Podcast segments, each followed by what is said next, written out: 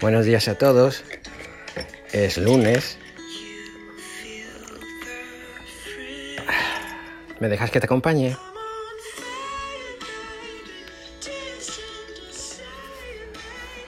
Son bonitas, ¿verdad? Las autocaravanas, digo. Y mucho más cuando vemos el vídeo de alguien que nos relata su día en una de estas. Levantarse de una cama mullida y blanca donde apenas parece que haya dormido alguien, tener a mano un buen café recién hecho, pillar el móvil, abrir la puertecita del auto como si una cristalera, una mampara, un jardín se tratase, y descubrirse en medio de paisajes idílicos, taza en mano y descansado. Se ve bien, ¿verdad? Yo mismo he hecho un par de vídeos. A lo mejor publico alguno. A todos nos gustaría tener una autocaravana. A todos. Es como estar allí, en ese paraje soñado, pero estando aquí, en nuestra casa. No hará falta que me explaye más, ¿verdad? Sabéis por dónde voy. Es que aunque nos duela reconocerlo, ya vamos con la autocaravana a todos lados es como estar sabiendo que en cualquier momento podrá uno irse sin perder tiempo. Chas. Y según le dicten las situaciones, a otro sitio. Con el bonus de encima tener la conciencia tranquila de que se ha estado y de que se ha hecho todo lo posible hasta que fue imposible.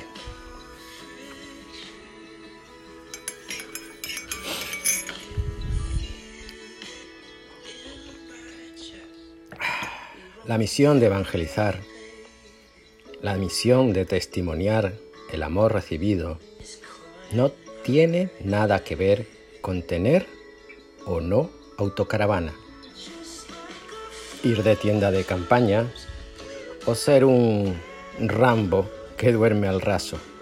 Nada, nada que ver. Pero curiosamente nosotros sí hacemos que tenga que ver. Y es que a veces, si no todas, confundimos las formas con el fondo.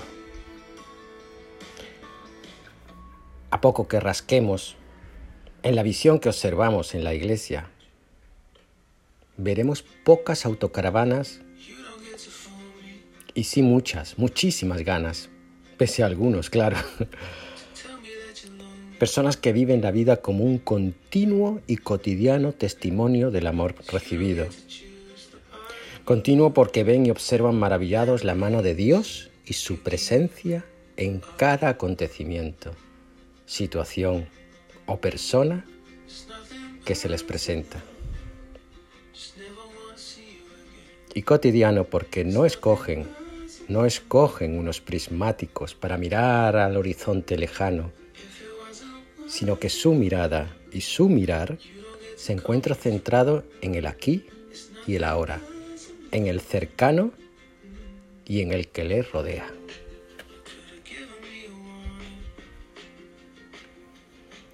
El testimonio del amor recibido por Dios debe ser íntegro, es decir, no debe desmenuzarse o edulcorarse, no debe ser sesgado o manipulado, debe ser expresado desde la honda e íntima experiencia propia hacia los demás en forma de cotidiana y entregada vida, nada más.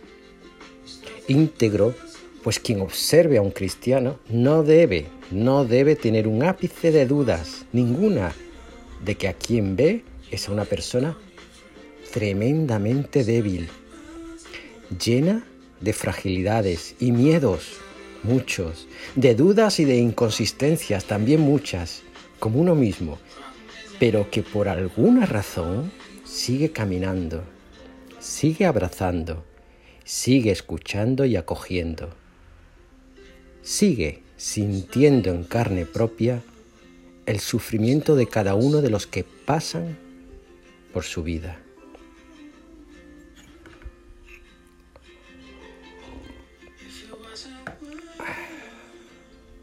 El seguidor de Cristo, se aloja con y en el otro.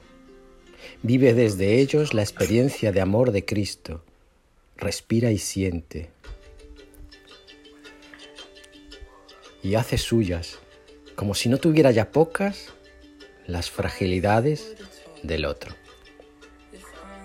El seguidor de Cristo se despoja de sí haciéndose otro, para desde el otro mantener una actitud de escucha, de escucha al Espíritu.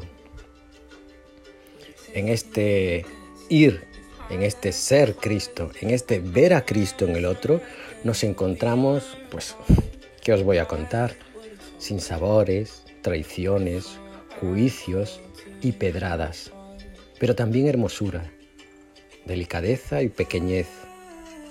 Encontramos el germinar débil e insignificante, el preludio de un reino inmenso esperando colarse en aquello que otros no ven, no le dan importancia, no atinan o a vislumbrar. Escuchar al Espíritu y pedirle humildad para reconocer esos tiempos y esas situaciones a las que nos llama. Escuchar al Espíritu y pedirle que nos enseñe, que nos enseñe a silenciar nuestra mirada para dejarnos descubrir por por la de Él. Escuchar al Espíritu y pedirle que nos revele aquel paisaje aún por descubrir que espera ansiosa ser mirado por otros, por nosotros, pero mirado desde la óptica de Cristo, mirado desde la actitud de Jesús de Nazaret, mirado desde la honda sabiduría de Dios. Desde esta convicción, desde la certeza de que Dios lo hace todo y en todos está, ¿quién necesita autocaravana? Ánimo, os quiero mucho.